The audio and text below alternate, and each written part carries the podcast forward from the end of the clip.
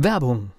Was passiert, wenn der Chef oder die Chefin eine Auszeit nimmt und die Angestellten auf sich allein gestellt sind? Christian Pukelsheim und Michael Habekorst beschreiben in ihrem Buch Radikal weg die Herausforderungen für Unternehmer und Mitarbeiter, welche Vorbereitung notwendig ist und worauf unbedingt zu achten ist bei einer Auszeit. Radikal weg, wenn der Chef ein Jahr Auszeit nimmt und das Unternehmen dennoch funktioniert. Erschienen im Mentoren Media Verlag www.mentoren-verlag.de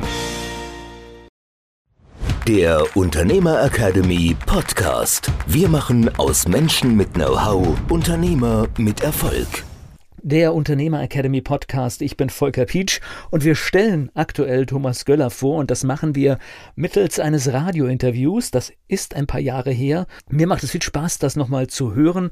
Äh, mittlerweile kenne ich Thomas äh, sehr lange und wir haben schon viele Projekte gemeinsam gemacht und es ist immer wieder amüsant, nochmal auf seine Geschichte zurückzublicken. Und jetzt kommen wir so ein bisschen an den Teil, wo die Beratung immer wichtiger wird und wir erfahren, wie das alles mit der Unternehmer Academy entstanden ist.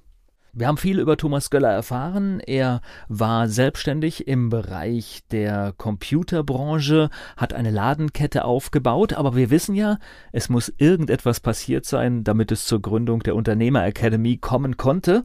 Und da kommen wir heute der Sache ein bisschen näher. Also ich hatte schon Spaß gehabt, weil es war ja auch so ein gewissen, eine Genugtuung, was geschaffen zu haben. Aber glücklich war ich da nicht besonders. Ja, das hat man sogar daran gemerkt. Die Ehe ist kaputt gegangen. So, meine Frau hat dann gesagt, oder meine Ex-Frau damals, die hat dann gesagt, du bist mit einer Firma verheiratet und nicht mit mir. Ja, und ich habe gesagt, ich mache das doch nur für uns. Heute weiß ich, es war natürlich Quatsch. Ich habe das nicht für uns gemacht, ich habe das nur für mich gemacht. Ja, so um, ja, so Uga Uga, äh, ich wie toll. Guck mal hier, kleiner Schlosser dreht ein großes Rad. Ja, so. Ja, man lernt im Laufe des Lebens. Na gut, wenn man drin steckt, sieht man es ja auch auf den ersten Blick nicht. Und nicht. Äh, auf der anderen Seite ist es natürlich auch erfolgreich, wenn man sieht, hier eine Filiale. Ich denke mal, mit jeder Filiale, die neu Eben. aufgemacht wurde, kommt ja auch Adrenalin und alles. Absolut, ja. Ja, und, absolut. ja klar. Klar. Aber wann kam denn der Schlusspunkt, dass Sie gesagt haben, jetzt muss ich irgendwie was neu machen, ich muss mich anders aufstellen? der Schluss bekam relativ spät. Vielleicht muss ich ein bisschen früher anfangen, wo die ersten Hoffnungsschimmer so kamen. Ich kann mich an eine Situation erinnern, das war 96. Da kam ein Unternehmer in den Laden rein, also ich wusste damals nicht, dass ein Unternehmer ist, er sah aber so aus, ja, fein gekleidet und so, und sagte, ich habe ein kleines Maschinenbauunternehmen und Sie sind ja Maschinenbauer, habe ich gehört, ja. Ja, so war da gleich, da hat nach dem Chef gefragt, okay, Chef, der sah auch so aus, meine Mitarbeiter haben dann gesagt, okay, der sieht so aus, Chef und Chef, ja. ja. So, und dann hat er gefragt, ich habe ein Maschinenbauunternehmen, läuft gerade nicht so gut. Mitte der 90er Jahre war Maschinenbau ziemlich gebeutelt. Und er hat gesagt, also ich glaube, wir wissen aber, woran das liegt, dass es nicht so läuft, weil wir machen alles noch von Hand. Das modernste, was wir haben, ist ein Fernschreiber mit Lochkarten. Und deswegen wollen wir gerne moderne IT einführen. Dazu bräuchten wir 25 Arbeitsplätze, einen sogenannten Server, die Software dazu. Und die haben ja ein Schulungszentrum. Unsere Mitarbeiter müssen natürlich ausgebildet und geschult werden. Ein Riesenpaket, ein Riesenauftrag hat er gewunken. Und damals haben meine Leute äh, sind auch mit, haben am Erfolg mit profitiert, haben Provision bekommen. Und dann habe ich einen Moment überlegt, was der mir da gesagt hat. Und dann habe ich zu ihm gesagt, Entschuldigung, kann ich Ihnen nicht verkaufen. Verkaufe ich Ihnen nicht. Dann habe ich hinten so ein paar lautes Stöhnen, ja. laute Stöhnen und umfallende Menschen gehört, ja, so von wegen Riesenauftrag. Da wäre es also wirklich um sechsstellige Beträge damals gegangen. Und dann hat er auch eine Zeit lang gewartet und hat überlegt, ich wusste, es rattert in seinem Kopf. Und dann hat er gesagt, habe ich jetzt den Fehler gemacht und habe Ihnen gesagt, dass es gerade nicht so gut läuft? Glauben Sie, ich könnte nicht bezahlen oder warum wollen Sie mir das nicht verkaufen? Dann gesagt, nee, das ist nicht das Problem, was wir haben, sondern das Hauptproblem ist wirklich, ich glaube, dass Ihr Unternehmen nicht EDV bereit ist. Wir müssten erstmal die ganzen Strukturen, die ganzen Prozesse in Ihrem Unternehmen analysieren, aufschreiben, visualisieren, schauen, welche Prozesse laufen da ab, wo geht eine Information, wir machen Informationsverarbeitung, wo geht eine Information rein, wer braucht die, wer braucht eine Kopie davon, wer darf die bearbeiten, wer darf entscheiden. Und wenn wir diese ganzen Prozesse und Szenarien aufgelistet haben, dann kann ich Ihnen das per EDV abbilden. Aber das muss man vorher machen. Und dann hat er gesagt, wissen Sie, ich war jetzt in drei oder vier anderen Läden, Systemhäusern, wir haben ja kein Computerladen, wir waren ja Systemhaus, so nannte man das damals. Wir waren jetzt in drei oder vier anderen Systemhäusern und dort habe ich Angebote bekommen. Keiner hat, von denen hat mir gesagt, dass ich da vorher was tun muss. Könnten Sie denn so eine Beratung auch durchführen? Tja, das war mein erster Beratungsauftrag. Haben Sie das gewusst in dem Moment, was Sie machen, oder sind Sie da einer Intuition gefolgt? Absolut eine Intuition ich glaube, ich wäre, wenn ich drüber nachgedacht hätte, hätte ich es nie im Leben gesagt. Vor allen Dingen, ich habe das ja nicht gesagt mit der Intention, dass der mich jetzt als Berater beauftragt. Never. Er ist ja auch hoch gepokert, weil Absolut. ich meine, wenn man in der Unternehmersituation ist, dann hat man natürlich ja auch schon immer den Auftrag auch mit dem Blick, ja, dass man sagt, hm, Achtung, nee, das war eine, das war eine ganz andere Idee, weil das, nee, nee, das war gar nicht hochgepokert, sondern das war reiner Selbstschutz. Und zwar aus folgendem Grund. Ich wusste aus, aus Erfahrung mit anderen Kunden, wenn ich dem so eine Anlage verkaufe und der stellt nach zwei Jahren fest, dass das Unternehmen nicht besser läuft und er hat einen sechsstelligen Betrag bei uns, Betrag bei uns aufgegeben, fällt das auf uns zurück. Das fällt uns auf die Füße. Die Leute sagen, der hat denen das verkauft und seitdem hat er noch weniger Geld, ist vielleicht sogar insolvent oder sonst irgendwas. Jedenfalls das, was der da verkauft, funktioniert nicht. Weil die Aufgabe okay. war, die Aufgabenstellung war ganz klar, mein Unternehmen muss erfolgreicher werden und die Idee war, dafür brauche ich EDV. Und ich habe ich hab zu ihm gesagt, das kann ich nicht leisten. Das also ein, eigentlich nur genau hingeguckt, ja? Eigentlich genau hingeguckt und gesagt, ähm, nee, das, das darf ich dem nicht verkaufen. Das ist zwar jetzt der Umsatz schön, aber das fällt mir zurück auf die Füße. Wenn der das nicht vorher macht, das, und ich, ich wollte ja damals noch eben bis, bis 65 meine Läden haben, so, ja.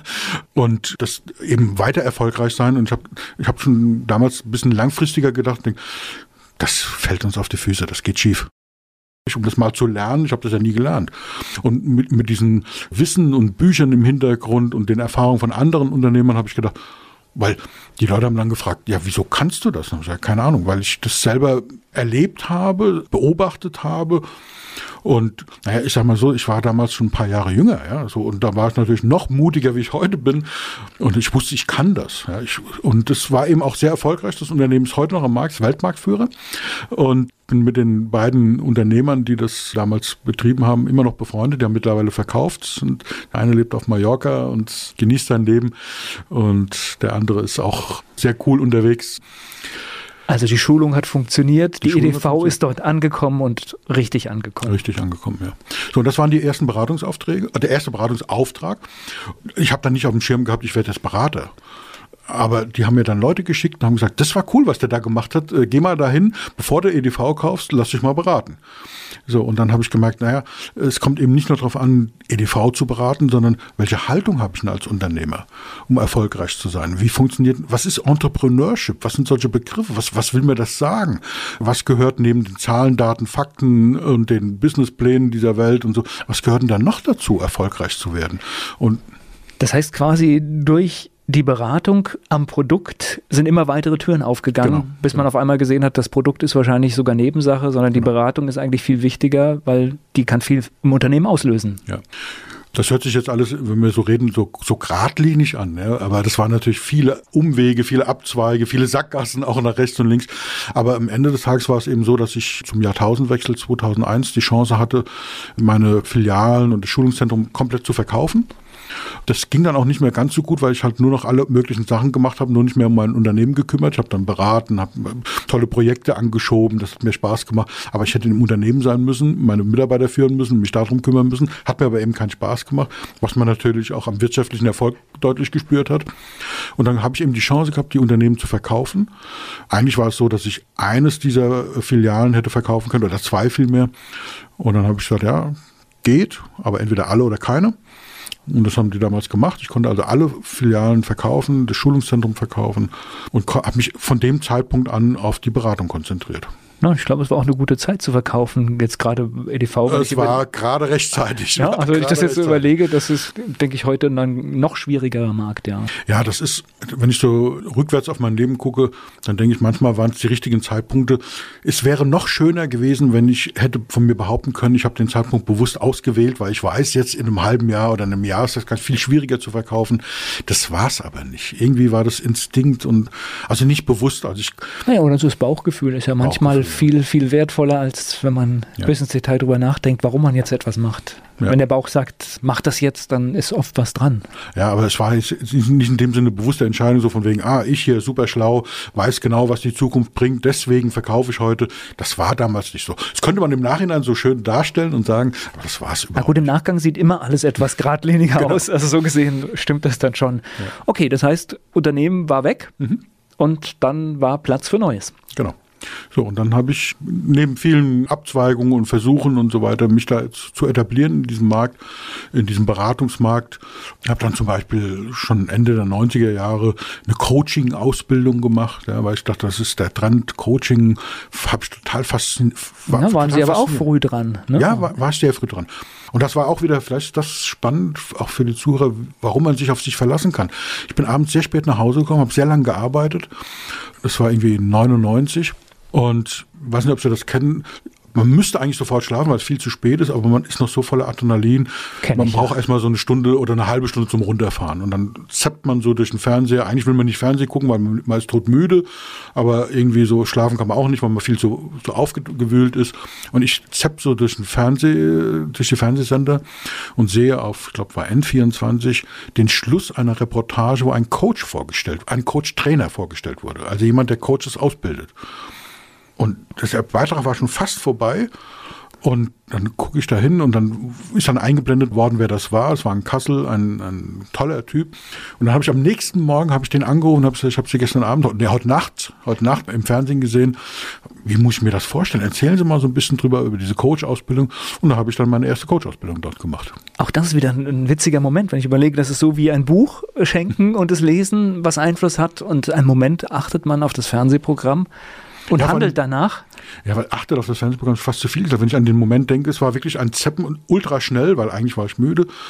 Und wie, was muss da passieren, um plötzlich an diesem einen Sender hängen zu bleiben, ja, um, um dann zu gucken, ja, das ist ja spannend, da habe ich ja noch nie von gehört. Ja, ich überlege, und, und, und wie verändert sich ein Leben, wenn man fünf Minuten später nach Hause kommt?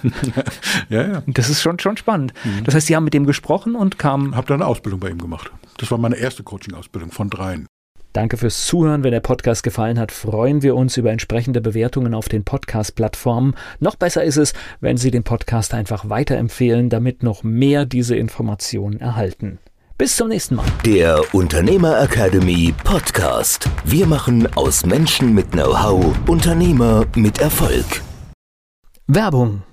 Was passiert, wenn der Chef oder die Chefin eine Auszeit nimmt und die Angestellten auf sich allein gestellt sind? Christian Pukelsheim und Michael Habekorst beschreiben in ihrem Buch Radikal weg die Herausforderungen für Unternehmer und Mitarbeiter, welche Vorbereitung notwendig ist und worauf unbedingt zu achten ist bei einer Auszeit. Radikal weg, wenn der Chef ein Jahr Auszeit nimmt und das Unternehmen dennoch funktioniert. Erschienen im Mentoren Media Verlag www.mentoren-verlag.de